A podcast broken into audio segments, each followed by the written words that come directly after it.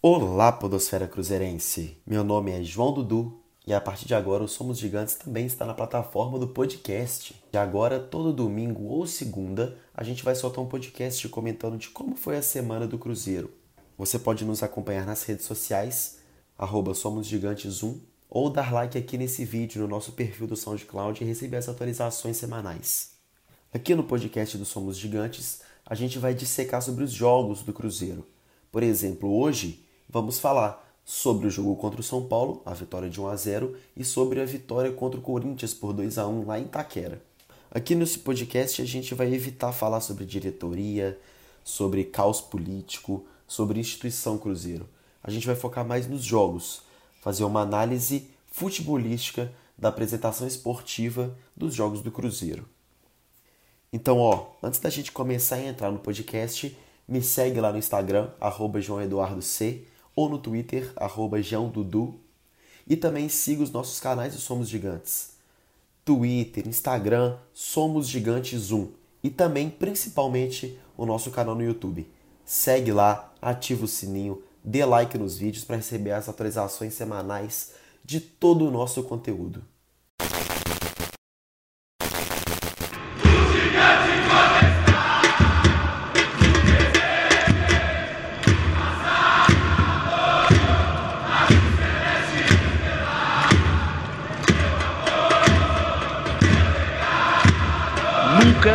Subestime, somos gigantes.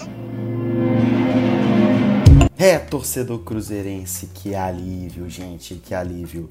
O Cruzeiro já soma cinco jogos sem perder.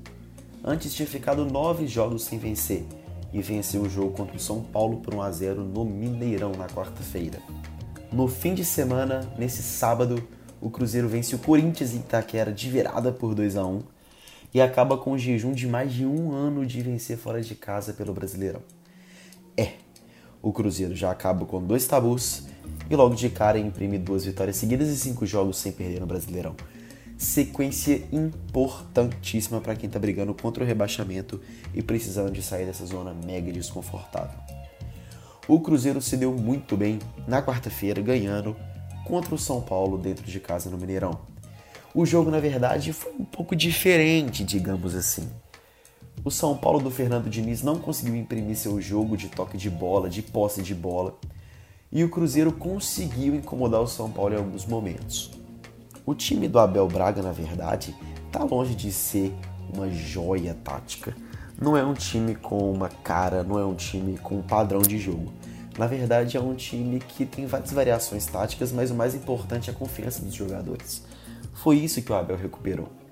O Abel é esse estilo de treinador paisão que conversa com os jogadores, que tenta recuperar a confiança deles e deixa eles resolverem dentro de campo. É claro, é óbvio, com um estilo de jogo dependendo do que o adversário vai te exigir.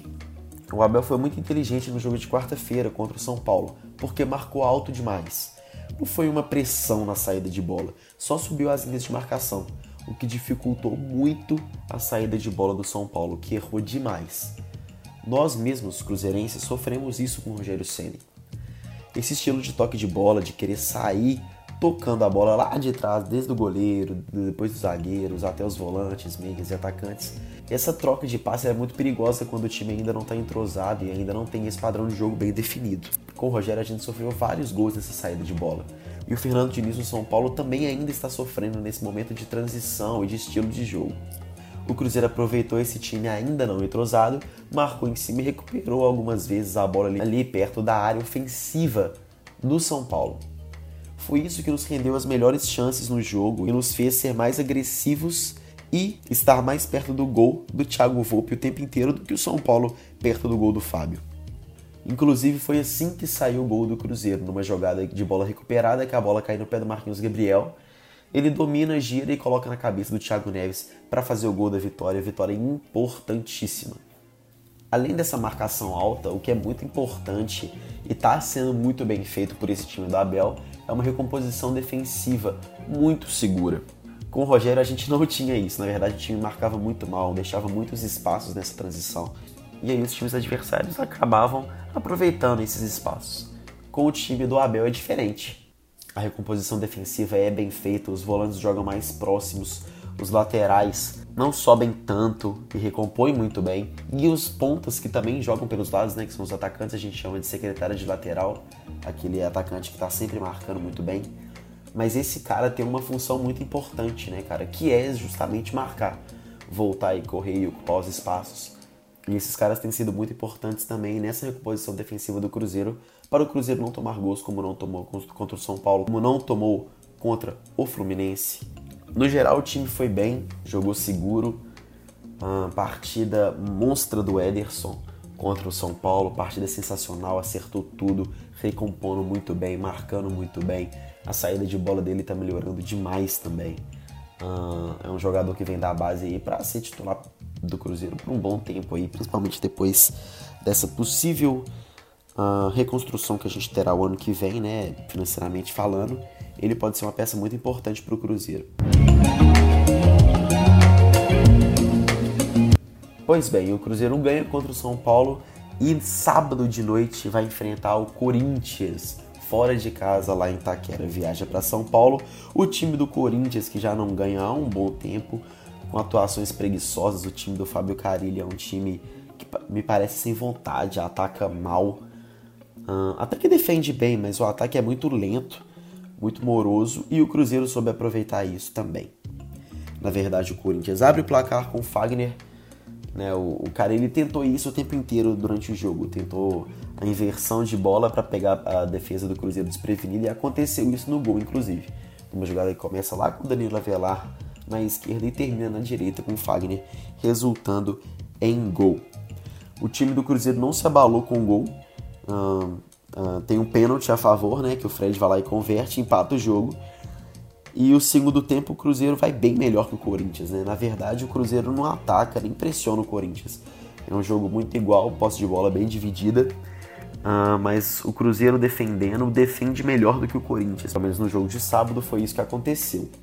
O time do Carilli, como eu já disse aqui, é um ataque muito lento e acabou se tornando previsível ali para a defesa do Cruzeiro, que só soube preencher os espaços bem preenchidos, principalmente com a dupla de volantes de Henrique e Ederson, que mais uma vez uma partida majestosa. E o Cruzeiro acabou achando seu gol, né? Numa bola disputada ali, o último jogador a tocar na bola é o jogador do Corinthians. A bola sobra com o Ederson que estava na banheira, que acaba driblando o Walter. E menção ao Rosal Cássio aqui, que provavelmente se fosse ele no gol não teria acontecido o gol do Cruzeiro, porque o Cássio sai muito bem do gol. Mas méritos ao Ederson também, que teve sangue frio ali de concluir a jogada, que todo mundo já tinha parado. Ele dribla o Walter, ele marca o gol e o Cruzeiro vira o jogo 2 a 1 e segunda vitória seguida para a gente, pelo menos durante um dia, sair da zona de rebaixamento e respirar um pouco. Uh, o Cruzeiro, mais uma vez, também faz uma partida segura contra o Corinthians. Uh, foi um time muito focado, não desconcentrou em nenhum segundo. Isso é muito importante para quem está precisando de sair da zona de rebaixamento. Uma partida com concentração máxima, o time inteiro correndo e marcando. O Abel Braga substituiu muito bem, tirou o Fred, que a partir do momento que você está ganhando o jogo, Uh, o Fred é menos um jogador, porque você naturalmente pode se fechar e segurar o resultado. É isso que o Cruzeiro tende a fazer, porque é mais seguro e precisa ganhar esses jogos. Ele então tira o Fred, ele coloca o Joel, que é um jogador uh, mais móvel, mais rápido, que pode recompor melhor na defesa e pode puxar contra-ataques com mais perigo. Ele coloca o Ariel Cabral no lugar do Robinho. O Robinho vem jogando muito mal, uh, mas não deixa de ser um jogador que se doa muito e por isso ele fica muito cansado no final dos jogos foi importante a saída dele e colocar o Ariel Cabral, porque o Ariel Cabral é um meio um pouco mais defensivo do que o Robin, então foi importante a entrada dele ali para essa solidez defensiva do Cruzeiro. E principalmente porque quando ele tem a bola, a principal qualidade dele é o passe curto. Então o Cruzeiro precisava valorizar a posse de bola quando a tinha para o tempo passar. Então o Abel também mexeu muito inteligente no, nos dois jogos, eu acho. É importante a recuperação da confiança de alguns jogadores, né? O Orejuela voltou a jogar, não jogou tão bem, mas é importante que ele volte a jogar. O Edilson, um tempo atrás, já tinha recuperado bom futebol. O Thiago Neves marcou gol. O Marquinhos Gabriel deu assistência para o gol do Thiago Neves contra o São Paulo. O Fred volta a marcar contra o Corinthians. Uh, o Ederson, que além do gol, vem fazendo partidas incríveis. Uh, a defesa, sem tomar gols né, contra o São Paulo, toma agora contra o Corinthians, mas no geral foi muito bem. O Dedé indo muito bem, apesar de, de, que foi substituído contra o Corinthians, mas o Kaká também indo uma evolução absurda, assim como o Fabrício Bruno. Então uh, o time está começando a evoluir e chegar num nível muito bom para a gente deixar de vez essa zona de rebaixamento que é tão desconfortável. O Cruzeiro, gente, é gigante e a gente está vindo isso agora. Antes estava tudo dando errado, a gente atacou, atacou, atacou o Fluminense, terminou empatado. A gente foi muito melhor que o Inter dentro de casa e terminou empatado. A gente estava ganhando o jogo até o último segundo contra a Chapecoense, a gente tomou o gol. Isso aconteceu no jogo contra o CSA, lá na segunda partida do Rogério Senna aqui também. Então a gente, mesmo jogando bem, estava tudo dando errado. Agora aparentemente está tudo começando, né? Voltando a dar certo, porque é isso que o Cruzeiro merece. O Cruzeiro não é time de Série B, porque realmente time grande não cai. E a gente é mais que grande, a gente é gigante. Alívio para o torcedor do Cruzeiro, agora a gente sábado, se não me engano, às 7 horas ou 9 horas da noite, a gente vai pegar o Fortaleza dentro de casa. Vamos lotar o Mineirão, vamos apoiar o Cruzeiro que vem de duas vitórias seguidas. A gente precisa do apoio da torcida. O ingresso tá barato, a diretoria deu desconto pra gente. Então, obrigação nossa é lotar o Mineirão pra gente sair com a terceira vitória seguida em um confronto direto porque hoje a gente está com 28 pontos, o Fortaleza está com 31, então se a gente ganhar, a gente empata o número de pontos para o Fortaleza e é o reencontro com o Rogério Ceni. Vamos com tudo, nação cruzeirense. Vamos que vamos. É Cruzeirão na Série A. Valeu!